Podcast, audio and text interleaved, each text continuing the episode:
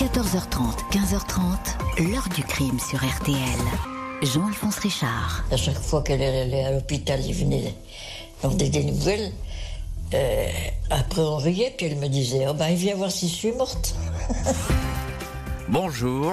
Un viager peut-il faire germer chez un homme les idées les plus sordides? Vouloir abréger au plus vite la vie d'une propriétaire âgée pour récupérer le bien convoité et parfois même au-delà toute sa fortune, quitte pour cela à utiliser l'une des plus vieilles et des plus expéditives recettes criminelles, le poison.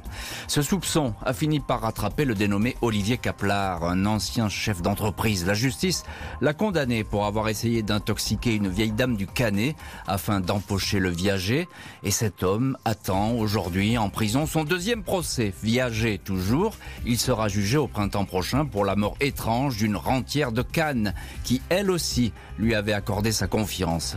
Olivier Kapler serait-il devenu au fil des années un serial empoisonneur de vieilles dames? Et dans ce cas-là, combien de viagers convoités Combien de victimes sous le soleil de la Côte d'Azur Son terrain de chasse favori? Je vais vous raconter cette histoire et nos invités répondront à ces questions. 14h30, 15h30. L'heure du crime sur RTL. Et aujourd'hui, dans l'heure du crime, l'affaire Olivier Caplar, les viagers empoisonnés. Dossier qui s'ouvre au printemps 2015 sur la côte d'Azur, avec le malaise d'une dame âgée qui jusque-là se portait comme un charme.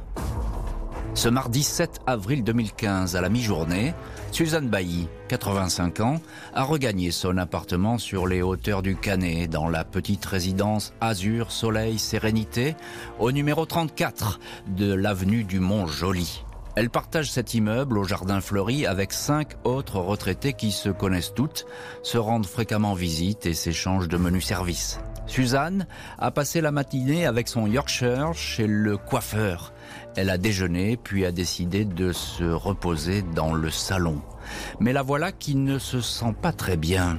Elle est prise de vertige, de tremblement, sa vue se voile et son équilibre devient précaire. Des symptômes qu'elle connaît bien.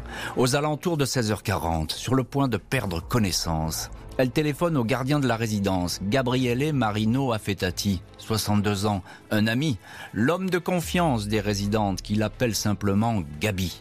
Gabi, viens vite, ça recommence, ça recommence, dit-elle. Le gardien se rend aussitôt dans l'appartement, il trouve la porte entr'ouverte et Suzanne sur le sol, prise de tremblement. Anne-Marie, la voisine de palier, vient à la rescousse. Elle était molle, elle s'est mise à baver, elle voulait arracher sa robe, racontera le gardien. C'est la troisième crise similaire que fait Suzanne.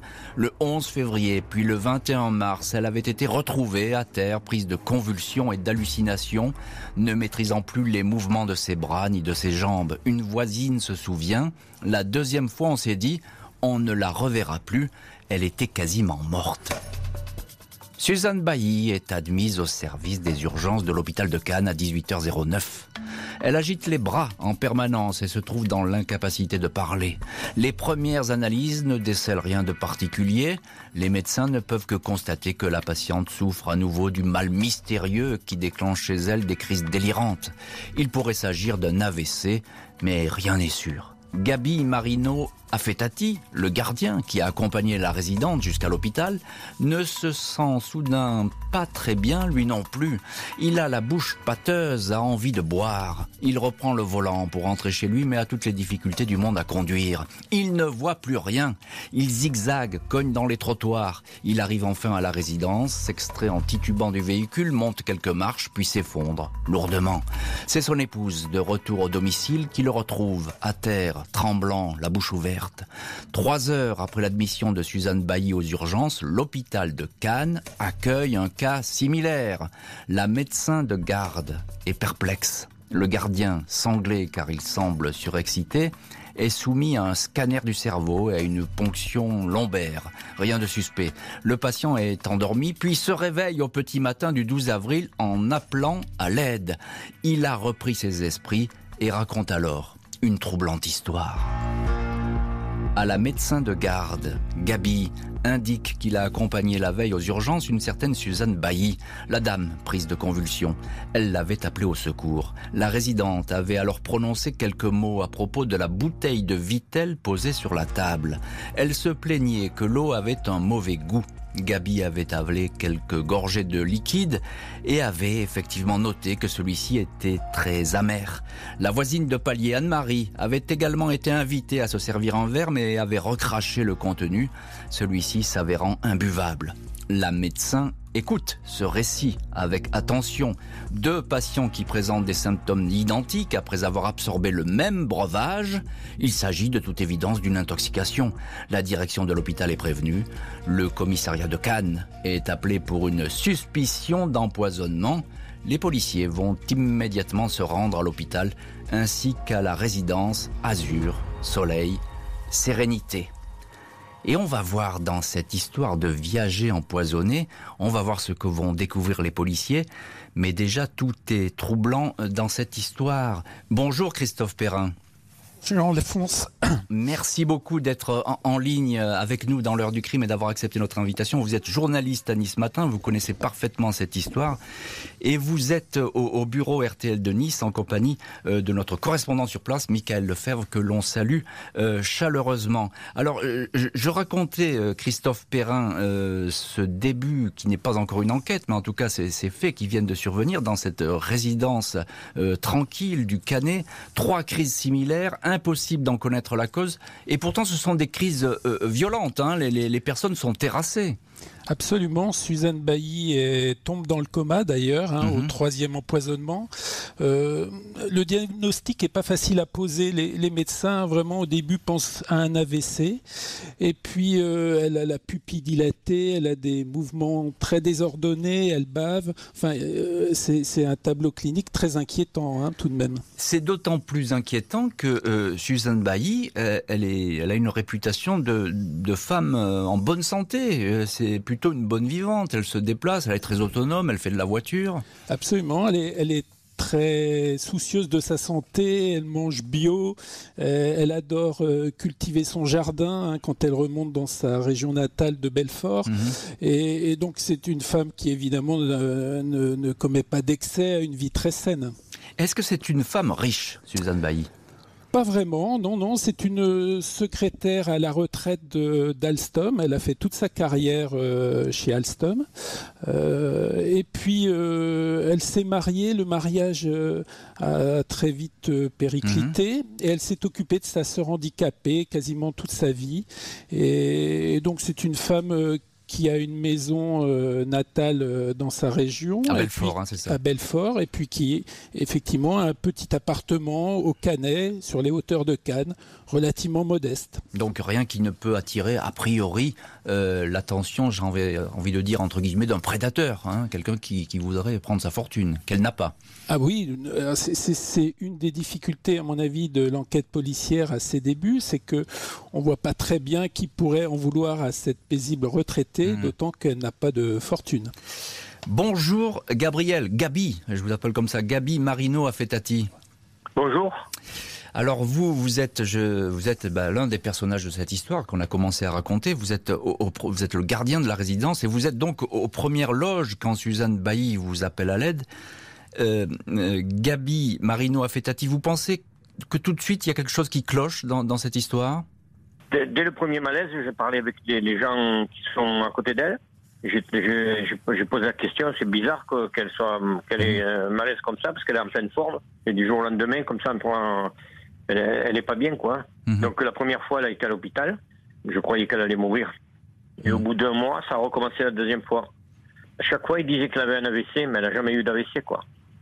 Et en fait, euh, la chance, c'est que la troisième fois, euh, pour elle, la chance pour elle, c'est que la troisième fois, j'étais là et je me suis empoisonné comme elle. Alors, et, effectivement, c'est c'est le coup du, du, hasard et c'est presque un coup de chance, j'ai envie de dire, euh, pour les enquêteurs. Euh, Christophe Perrin, euh, qui avait enquêté sur cette affaire, parce que sans le malaise de, du gardien, de Gabi, bah, impossible de remonter une quelconque piste vers un empoisonnement. Là, ça fait deux personnes, ça fait beaucoup. Oui, c'était le, le, crime parfait. Hein quasiment.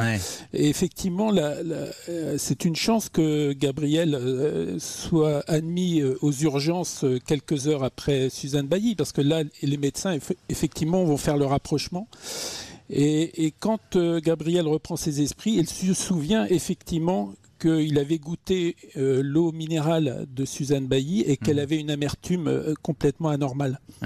Et, alors, on va évidemment avancer dans, cette enquête, dans cette histoire, et on va voir ce qui, effectivement, les autres détails qui vont euh, permettre aux, policiers d'en apprendre beaucoup plus. On, sait d'ores et déjà que à cet hôpital de Cannes, Suzanne Bailly, elle y est allée déjà trois fois. Enfin, c'est la troisième fois qu'elle y va. et pour les mêmes symptômes. Absolument. Et, à chaque fois, les mêmes symptômes. Et malheureusement, les, analyses ne sont pas très concluantes. Les, médecins n'arrivent pas, euh, les experts euh, en toxicologie ne parviennent pas à trouver une molécule qui pourrait euh, expliquer ces malaises. Les policiers vont pourtant vite s'intéresser à ce fameux viager un contrat qui pourrait avoir suscité des convoitises puisque c'est bien des traces de poison qu'on va découvrir finalement dans l'organisme des deux victimes. Mercredi 8 avril 2015, au lendemain des hospitalisations de Suzanne Bailly, une habitante du Canet, et du gardien de la résidence, Gabi Marino Affettati, le brigadier chef de la section criminelle de la PJ canoise se présente à l'hôpital. Il lui est impossible d'interroger Suzanne Bailly. Celle-ci est toujours agitée, en proie à des hallucinations. Elle est sanglée sur le lit. Son pronostic vital est engagé. On ne donne pas cher de son sort. Suzanne Bailly, femme à la santé de fer, parviendra à survivre et à remonter la pente après 36 jours d'hôpital. J'avais des visions terribles. Les rideaux de ma chambre étaient couverts de bestioles. J'ai entendu l'infirmière dire il faut lui amener des habits, elle n'en a plus pour très longtemps, racontera Suzanne. Le gardien hospitalisé confirme lui aux policiers que Suzanne et lui ont bu de l'eau minérale issue d'une même bouteille. À 10h40, les enquêteurs procèdent ce jour-là à la perquisition de l'appartement de Suzanne Bailly. La bouteille suspecte posée sur la table de la cuisine est saisie. Les policiers interrogent Anne-Marie, la voisine de palier. Cette dernière leur raconte une curieuse scène survenue au matin de l'empoisonnement. Vers 11 heures, elle est entrée dans l'appartement de Suzanne, dont elle a les clés, pour prendre de ses nouvelles. Depuis le palier, elle a appelé à deux reprises Ça va, Suzanne? Une drôle de voix lui a répondu Oui, ça va depuis la salle de bain. Anne-Marie n'a pas reconnu le timbre habituel de son amie, mais quelque chose de beaucoup plus grave. Vous avez une drôle de voix, a-t-elle dit en s'approchant de la salle de bain. Mais juste à ce moment-là, le téléphone a sonné dans son propre appartement. Elle est donc sortie pour aller répondre. Il n'y avait personne au bout du fil. Quand elle est retournée chez Suzanne, le logement était vide. Anne-Marie croisera Suzanne à 12h30 de retour du salon de coiffure. Celle-ci lui dira que ce n'était pas elle qui était dans la salle de bain. Huit jours après les hospitalisations, les analyses toxicologiques tombent. De l'atropine, une substance notamment contenue dans la belladone, une plante présente dans les rites de sorcellerie, et aussi utilisée en ophtalmologie, de l'atropine est décelée dans le sang de Suzanne et de Gabi. Une dose quasiment mortelle pour la vieille dame. Les policiers savent aussi que le coup de fil anonyme donné à la voisine, cet appel qui l'a poussé à sortir de l'appartement de Suzanne, a été donné par un certain Olivier Caplar, un nom qui ne leur est pas inconnu. Olivier Caplar est effectivement l'homme qui a acheté en viager l'appartement de Suzanne Bailly. Les résidentes racontent que ces derniers temps, il venait souvent prendre des nouvelles de la propriétaire, ce qu'il ne faisait jamais auparavant. L'intéressé avait une clé de l'appartement. Le 20 avril, Olivier Caplar, chef d'entreprise au chômage, 45 ans, marié sans enfant, est entendu par les policiers. Il admet s'être rendu le 7 avril dans l'appartement de Madame Bailly pour faire des photos du logement pour une revente future. Il précisera ensuite s'être caché dans les toilettes en entendant Anne-Marie très gênée de s'être introduit dans l'appartement en l'absence de la propriétaire. Au domicile d'Olivier Caplar, les enquêteurs saisissent dans un placard de la cuisine 10 flacons d'atropine sous forme de collyre un produit destiné, dit-il, à son chien, Calvin, qui souffre d'une maladie dégénérative. Alors là, nous avançons effectivement dans l'enquête, puisque il y a ce fameux Olivier Kapler qui apparaît dans ce paysage. On sait qu'il a signé un contrat de, viager avec Madame Suzanne Bailly. Christophe Perrin, on vous retrouve à Nice, journaliste à Nice Matin. Vous avez enquêté euh, sur cette affaire. Question, première question toute simple. Qui, qui est Olivier Kaplar alors c'est un, homme euh, qui était chef d'entreprise, en fait qui a, a dirigé l'entreprise de son père plus exactement et une entreprise qui est de viande en gros, qui a, qui a périclité mhm. et qui finalement, euh, il s'est retrouvé au chômage puisque les repreneurs de l'entreprise ne l'ont pas gardé. Et, il avait des difficultés à cette époque financière puisqu'il n'avait pas d'indemnisation. Il dit qu'il va dire qu'il avait, il va raconter beaucoup ses déboires financiers aux, enquêteurs et puis ensuite aux juges, qu'il a, qu'il a de gros problèmes de remboursement de crédit, c'est ça? Il lui faut de l'argent, quoi il a toujours eu un train de vie euh, assez important. Il aimait beaucoup les signes extérieurs de richesse. Il avait des voitures, de luxe, il collectionnait les montres. Et puis, il s'est, il faut bien le dire, euh, constitué un patrimoine immobilier qui, était, qui commençait à avoir euh, une certaine importance. Alors là, il faut, il faut qu'on s'arrête avec vous, Christophe Perrin, là-dessus, sur ce patrimoine immobilier, parce que c'est un peu au cœur quand même de, de, cette affaire. Qu'est-ce qu'il a comme, comme bien immobilier? On a l'impression que c'est devenu au fil des années un spécialiste du viager Alors, oui, il explique de manière euh, très sérieuse d'ailleurs à son premier procès que euh, quand vous intéressez au viager, il faut éliminer le risque du centenaire. C'est-à-dire que vous ne pouvez pas n'acheter qu'un viager, il faut euh, mutualiser le risque et acheter euh, plusieurs euh, appartements viagers, ce qu'il fait puisqu'il en a acquis cinq. Hein. Le, risque du centenaire, ça, j'apprends cette expression, c'est incroyable. Et, d'ailleurs, il a eu beaucoup de chance parce que le premier viager qu'il achète, euh, sa crédit entière va, va, décéder huit mois plus tard. Alors, est-ce que cette, cette chance, entre guillemets, va le pousser à investir dans ce type d'appartement Sans doute. il faut savoir aussi que les policiers sont intéressés à ce cas de 2008 parce que ça, paraissait quand même euh, assez étrange à la lumière de ce qu'on apprendra plus tard. Bien sûr. Mais il n'y aura pas de, suite euh, judiciaire. Il, faut dire qu'effectivement, euh, là, dès lors qu'il y a cette suspicion d'empoisonnement, les policiers canois, bah, ils, vont, ils vont voir finalement, tout, ils vont fouiller dans les affaires de Kaplar. Hein. Ils, vont, ils vont regarder ce qu'il ce qu'il a comme patrimoine, etc. Les, et puis les vieilles dames qu'il a pu aborder. C'est ça. Et puis, euh, ils vont aussi creuser un peu sa personnalité, qui est, qui est assez secrète tout de même, hein, hmm. avec euh, une carrière qui est pas très glorieuse finalement, hein, puisque au départ, il s'était lancé dans le commerce. Euh, un commerce dans le Var qui n'a pas fonctionné et, et d'ailleurs en lien avec cette déconfiture, il sera condamné pour euh, abus de confiance. C'est ça.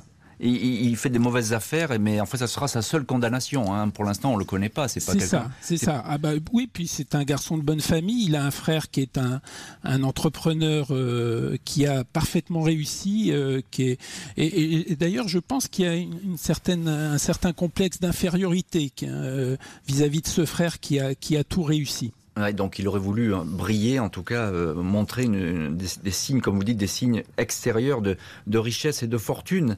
Euh, alors, euh, on est toujours avec vous, Christophe Perrin, parce que là, on, va rentrer aussi dans un détail qui a son importance, c'est ce fameux poison, l'atropine. Qu'est-ce qu'il en fait de tous ces flacons d'atropine dans sa cuisine, notre ami Olivier Kaplar Alors, ce qu'il raconte aux enquêteurs est tout à fait exact. Il a un bulldog qui souffre, Calvin. qui souffre de problèmes oculaires et, l'atropine effectivement est une molécule utilisée euh, dans un collier euh, à usage vétérinaire.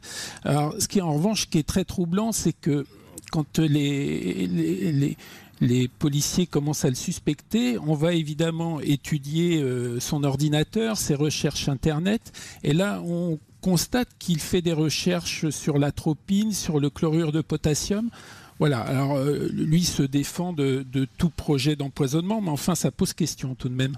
Il, dément, hein. lui il dit, moi j'ai jamais, je me suis jamais servi de, de ce poison, je ne l'ai pas versé dans une quelconque bouteille, etc. Ça il est, il est, il est affirmatif là-dessus. Hein. Alors tout à fait. pendant... On verra ensuite ce qu'il dira, mais là, pour le moment, là dans l'enquête, euh, euh, c'est quelqu'un qui reste sur ses positions. C'est ça. Il admet être rentré dans l'appartement à l'insu de Suzanne Bailly mais il dément tout projet d'empoisonnement. Alors effectivement, c'est du poison de toute façon qui, est, euh, qui a failli tuer euh, cette malheureuse Suzanne Bailly, on, vient de le raconter. Euh, Gabi Marino Affettati, vous, vous êtes le, gardien de la résidence, vous avez été également empoisonné, on, l'a également raconté, vous vous en sortez mieux. quelle, est votre, quelle a été votre réaction quand vous avez appris que vous aviez ingéré du poison? Ah mais au départ c'est compliqué quand même. C'est il n'y a pas de réaction, quoi. J'étais un peu choqué, quoi. Hmm. Après, quand j'ai compris que j'avais pu sauver Madame Bailly, je m'en foutais que j'étais empoisonné. Hmm. Parce qu'elle ne méritait pas de mourir comme ça, quoi. En fait, au début, j'ai bien repris. Au bout de huit jours, ça allait. Mais c'est après que les séquelles, c'est après que ça m'a tout brûlé, de, tout ce qui est oesophage, tout, tout ce qui est digestif. C'est le poison m'a tout brûlé. Et, vous avez aujourd'hui encore des, des, séquelles? Ah oui, bien sûr, je vis avec des médicaments, quoi. Exactement comme Madame Bailly, quoi. Les mêmes médicaments, on prend. Hmm. Euh, Christophe Perrin, je, vous retrouve euh, pour quelques questions encore. Euh, qu'est-ce qu'elle va dire, Suzanne Bailly, lorsqu'elle finalement elle sera remise sur pied à propos de Olivier Kaplar Comment est-ce qu'elle le présente? Qu'est-ce qu'elle raconte sur lui? Ah ben, Elle est quand même très étonnée parce que euh, pour elle c'est un choc. Euh, elle explique qu'elle a fait le bien autour d'elle toute sa vie. Elle ne comprend pas euh, pourquoi on lui en veut à ce point, au point de vouloir la faire mourir. Mmh. Et, puis Olivier Capeller, écoutez, elle n'a pas de mauvaise relation avec lui. Hein.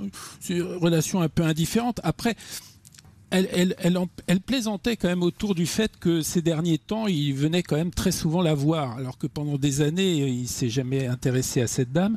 Euh, les, derniers mois, qui coïncident d'ailleurs avec ses malaises, il, venait régulièrement là, chez elle. Euh, pour l'anecdote, il est venu poser un détecteur de fumée. Il est revenu quand même deux fois pour poser un détecteur de fumée, ce qui est un peu suspect. Et elle disait, bon, elle plaisantait avec ses voisines en disant, bon, il vient, il vient vérifier si je suis pas morte, hein.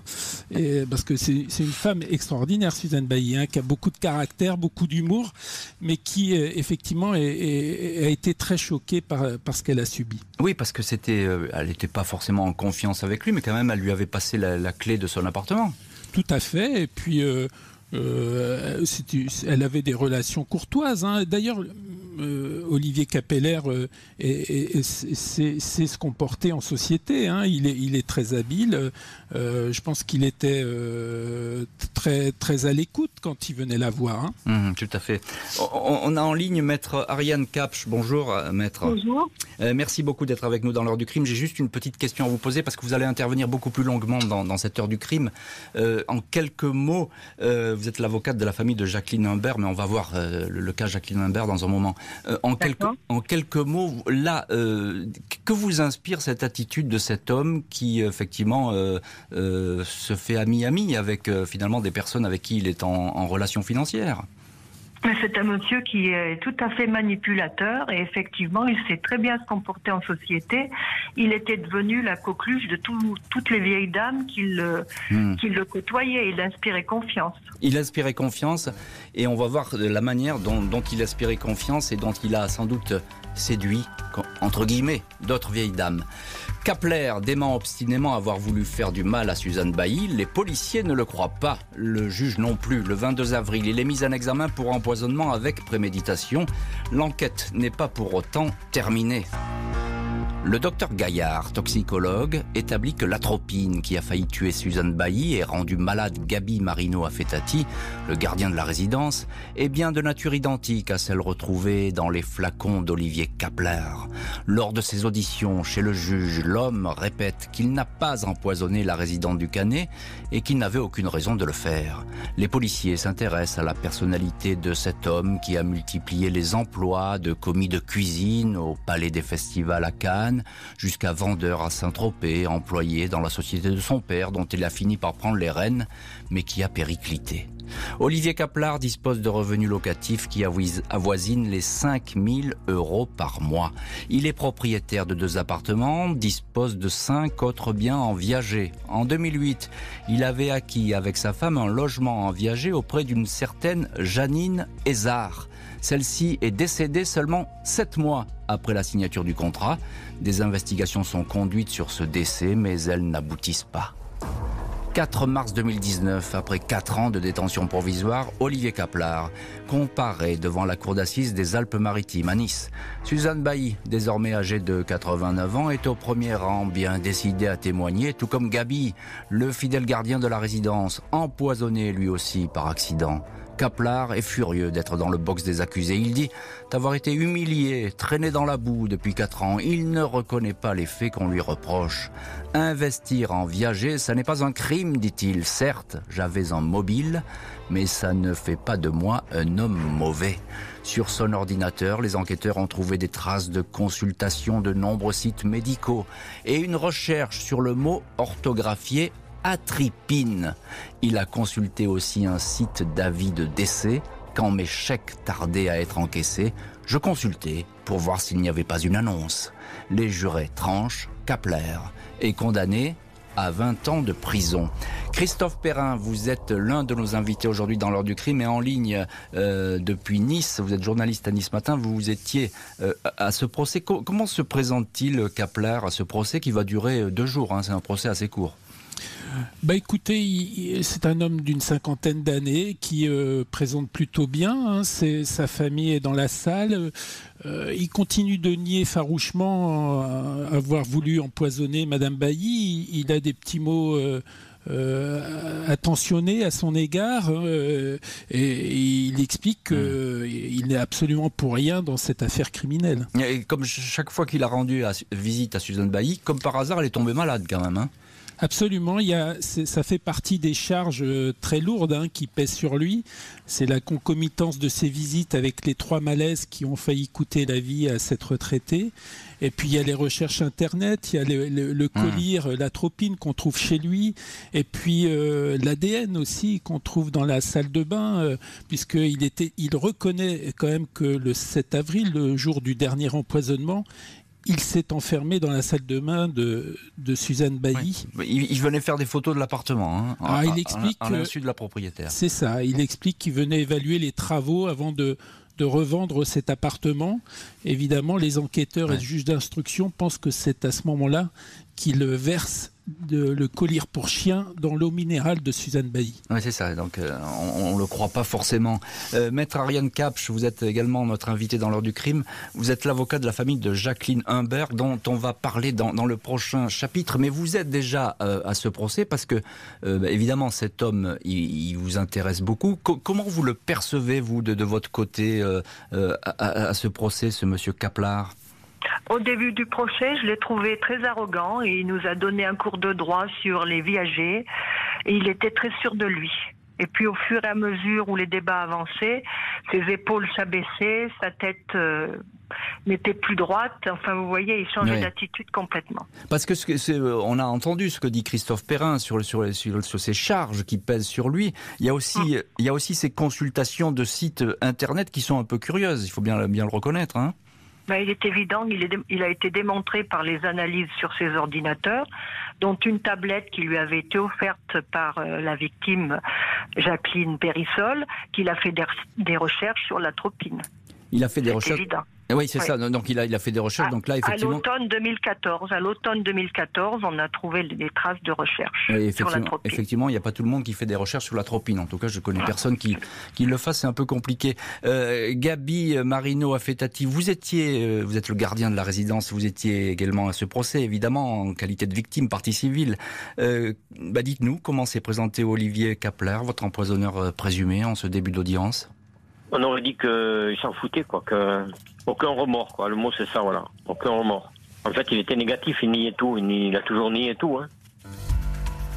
Olivier Kaplar a nié en bloc et il fait appel du verdict. Il ne sait pas encore que l'empoisonnement de Suzanne Bailly a fait surgir le fantôme d'une autre habitante de la Côte d'Azur, morte après un viager qui pourrait être lui aussi empoisonné. Ce 26 février 2020, un an après sa première condamnation, Olivier Kaplar comparaît devant la cour d'assises d'appel des Bouches-du-Rhône. Il montre moins d'assurance qu'en première instance et consent à des demi-aveux. Il reconnaît désormais avoir glissé de l'atropine dans la bouteille d'eau minérale de Suzanne Bailly, non pas pour la tuer, dit-il, mais pour la rendre malade. Kaplar espérait qu'elle déserte Cannes, retourne à Belfort. Il aurait pu alors revendre rapidement un bien qui n'aurait plus été occupé. Je ne suis pas un assassin, un meurtrier, un psychopathe, se défend l'accusé qui dit avoir pris de mauvaises décisions dans un contexte de débandade financière. L'avocat général réclame 30 ans de prison. Kaplar écope cette fois de 25 ans de réclusion, 5 de plus qu'au premier procès. Des audiences assombries par un autre dossier qui semble se profiler contre l'accusé. Deux ans après l'empoisonnement de Suzanne Bailly, 12 avril 2017, les sœurs Rancurel, Evelyne et Marie-Martine, sont tombées sur un article de Nice Matin relatant l'affaire. Elles ont aussitôt fait le lien entre cet Olivier C, cité dans l'article, et l'homme qui était devenu le légataire universel de leur grand-tante, Jacqueline Humbert. Celle-ci était morte en novembre 2014 à Cannes, à 92 ans, en laissant à Kaplar la totalité de ses biens, un appartement, des garages, une maison de campagne, un patrimoine évalué à 700 000 euros. Dans l'intervalle des procès, les deux sœurs ont déposé plainte. Au regard des doutes existants sur Olivier Kaplar, les enquêteurs ont alors procédé, dans la plus grande discrétion, à l'exhumation du corps de Jacqueline Imbert. Il s'est avéré que la dépouille recelait des doses massives d'atropine, un coup de théâtre, Olivier Kapler n'y les fait, mais il est tout de même mis en examen.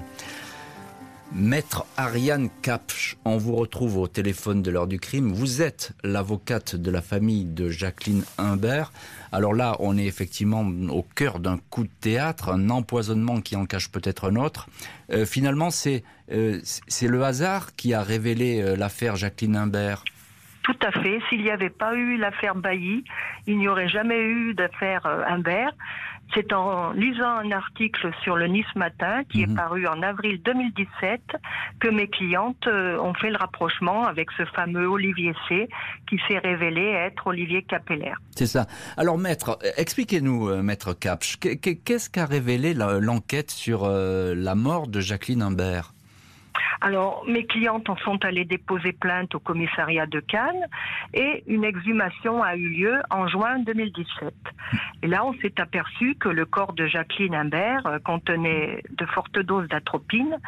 Il y a eu une expertise toxicologique qui a été réalisée et qui a conclu que la mort de Jacqueline Imbert était due à une surdose d'atropine présente dans le cœur et dans le foie. Et le fait qu'il y ait de l'atropine dans le foie démontre que ce poison a été absorbé périmortem, c'est-à-dire avant la mort. Est-ce qu'on sait, maître Capch, si cette atropine est identique à, celle qui a servi aux deux premiers empoisonnements, si je puis dire? Alors, euh, ça paraît une évidence, hein, puisque comme vous l'avez rappelé, Monsieur Capeller a euh, possédé de l'atropine chez lui qui a été saisie, et que ma cliente, enfin la défunte, hmm. on va dire, ne, savait absolument pas manipuler Internet et n'avait absolument hmm. jamais pu se procurer un tel produit dont elle ignorait l'existence. Alors, vous avez dit tout à l'heure, quand je vous ai posé une première question, maître, c'est un manipulateur. Euh, racontez-nous quel rapport avait-il, Olivier Kapler avec euh, cette victime qu'on découvre, entre guillemets victime, Jacqueline Imbert alors, ben c'est tout simple. Il avait gagné sa confiance. Ils s'étaient connus. Euh, ils avaient habité le même immeuble au Volnay-au-Canet. Il faisait partie du conseil syndical, dont faisait partie également l'époux de Jacqueline, dénommé Milou. Et quand euh, Milou est décédé en 2009, il a commencé à tisser sa toile autour de, de Jacqueline et il est devenu indispensable elle était sous son emprise, elle faisait absolument tout ce qu'il voulait et elle était en adoration devant lui. Et elle lui a laissé absolument toute sa fortune. Hein. Elle lui a laissé toute sa fortune, alors qu'au préalable, c'était Evelyne, l'aînée des sœurs Rancurel, qui devait hmm. hériter. Christophe Perrin, journaliste à Nice Matin, euh, juste en quelques mots, euh, là il y a une nouvelle affaire qui est, qui est un, peu plus importante, si je puis dire, puisqu'il y a la, mort d'une femme. Euh, on change de registre là, c'est parce que lui, il, il a admis finalement qu'il avait versé un petit peu de, poison. Alors pourquoi n'aurait-il pas versé ailleurs? Alors, il est, il est, sa, position est d'autant plus compliquée euh, au prochain euh, procès, c'est qu'il a admis avoir aidé Jacqueline à mourir. Or, euh, Jacqueline, manifestement, était en, pleine forme, elle, malgré ses 92 Madame ans. Imbert, hein, c'est ça C'est ça. Et, donc, ça va être très compliqué. juste, un, juste un point, parce qu'il faut qu'on soit précis, là, parce qu'avec nos auditeurs, quand vous dites qu'il a, il a aidé à mourir, c'est qu'elle était dans le coma, il a demandé finalement à la famille qu'il n'y ait pas d'acharnement, c'est ça? Euh, euh, c'est ça, oui, c'est un accompagnement, c'est un acte, euh, d'après lui, un acte d'amour hein, qu'il aurait, qu'il aurait effectué. mais il est évident que même lors du procès en appel à Aix-en-Provence, quand on voit les réquisitions de 30 ans hein, de mmh. réclusion, il est évident que la justice avait déjà en tête cette seconde affaire d'empoisonnement. Olivier Kaplar va être euh, donc renvoyé à nouveau devant la cour d'assises pour cet empoisonnement ayant entraîné la mort de Jacqueline Imbert. Le procès doit se tenir dans huit mois. L'accusé montrera-t-il un nouveau visage? Du 22 au 26 mai 2022, Olivier Kaplar va retrouver le décor de la cour d'assises des Alpes-Maritimes.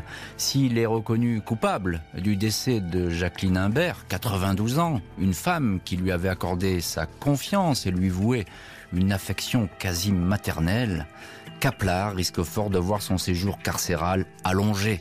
Les proches de Jacqueline Imbert, qui avaient dénoncé l'ancien chef d'entreprise à la police, attendent de pied ferme ce rendez-vous judiciaire sans se faire de grandes illusions. On veut l'entendre même si on s'attend aussi à ce qu'il nie jusqu'au bout pour Jacqueline, indique l'une de ses petites nièces, Marie-Martine Rancurel. Les sœurs Rancurel décrivent les dernières années de leur grand-tante, une femme qui serait tombée sous l'emprise d'Olivier Kaplar. Il était aux petits soins, il l'emmenait au restaurant, il l'appelait sa marraine de cœur, disait-elle. Le 1er novembre 2014, jour de Toussaint, Jacqueline Imbert allait très bien. Deux jours plus tard, elle s'éteignait de sa belle mort après être tombée dans le coma. La famille de la défunte est persuadée que la vieille dame a été empoisonnée à la tropine, la substance qui a failli causer la mort de Suzanne Bailly. L'exhumation de sa dépouille le confirmerait. L'avocate des sœurs Ancurel, maître Ariane Kapsch, est affirmative. On était à deux doigts du crime parfait. Dans cette nouvelle affaire, Olivier Kaplar a gardé le silence et longtemps refusé de répondre aux questions du juge d'instruction.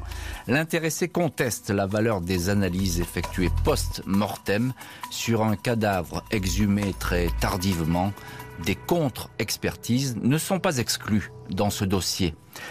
Maître Ariane Cap, je viens de parler de vous dans, cette heure du crime. Vous êtes l'avocate de la famille de Jacqueline Imbert. Euh, vous avez dit on était à deux doigts du crime parfait. Expliquez-nous pourquoi.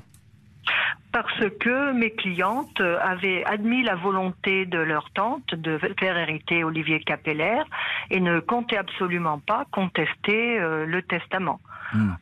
Bien sûr, après, quand elles ont compris qu'Olivier Capeller était impliqué dans l'empoisonnement de Madame Bailly, elles ont vu les choses d'un autre œil. Qu'est-ce que alors je sais bien qu'il est beaucoup trop tôt pour vous demander quelle plaidoirie vous allez euh, livrer euh, au, cours de ce procès, euh, mais sur quels axes vous allez vous appuyer? Est-ce qu'il y a des éléments suffisants, confondants, qui peuvent faire condamner Olivier Kapler dans ce dossier? Mais son, attitude a, été très suspecte. Il n'a absolument rien fait pour tenter de, sauver de sauver Madame euh, Périssol, puisque nous avons des enregistrements pour, pour ne parler que de ça, mais il y a dans le dossier énormément d'éléments qui qui plaident euh, en faveur de la culpabilité de Monsieur Capeller. C'est bien pour ça qu'il a été renvoyé devant la cour d'assises pour y être jugé. Hmm. Eh bien, comment vous dire, euh, par exemple, il y a des enregistrements si on prend, qui émane du, du, numéro 15, quand il a appelé les secours, on voit bien qu'il n'a rien fait pour activer le, les secours et qu'il disait au contraire qu'un médecin suffisait. Quand il est arrivé à l'hôpital, il a dit pas d'acharnement thérapeutique. Il a déclaré qu'il avait vidé le frigidaire. Enfin, il faut comprendre donc, sans arrêt. donc, selon vous, ce sont des, éléments qui, qui, forment un faisceau de présomption, comme on dit, euh, qui permettent de dire que bah, euh, il y avait une volonté euh, de la part de, de Kapler de voir Madame Humbert décédée. Tout à fait.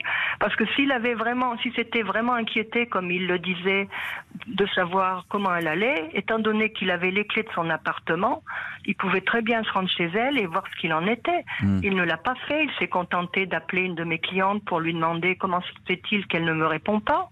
Hmm. Euh, vous voyez, il y a tout un ensemble de choses euh, qui, qui font que on ne peut que qu'aller dans le sens de sa culpabilité. Mais il y a, d'autres choses aussi, mais je peux pas tout aborder aujourd'hui. Bien sûr, vous la- vous l'aborderez au procès et Tout à fait. procès qu'on suivra, mais c'est dans quelques mois, dans huit mois, on a encore un peu de temps pour Voilà. ça. Euh, Christophe Perrin, journaliste à Nice Matin en ligne également dans, dans l'heure du crime. Euh, J'ajoute à ce que dit Maître Capch, c'est qu'effectivement il y a la- ces fameuses découvertes d'atropine dans le, euh, dans, dans le corps euh, de Jacqueline Imbert. Euh, je, pense que euh, il, va se battre euh, effectivement l'accusé pour dire que ces analyses sont fausses. Il a déjà commencé, il dit que ça n'a pas de valeur. Oui, il y avait déjà eu un, problème en plus lors des premiers procès sur les analyses toxicologiques des cheveux. Il faut reconnaître que les experts avaient un peu cafouillé. Ça s'explique, paraît-il, par la porosité des cheveux de, du, quand euh, la personne a dépassé 80 ans. Et, et donc, euh, voilà, je pense que c'est sa seule planche de salut, c'est effectivement de, de contester les, les expertises toxicologiques.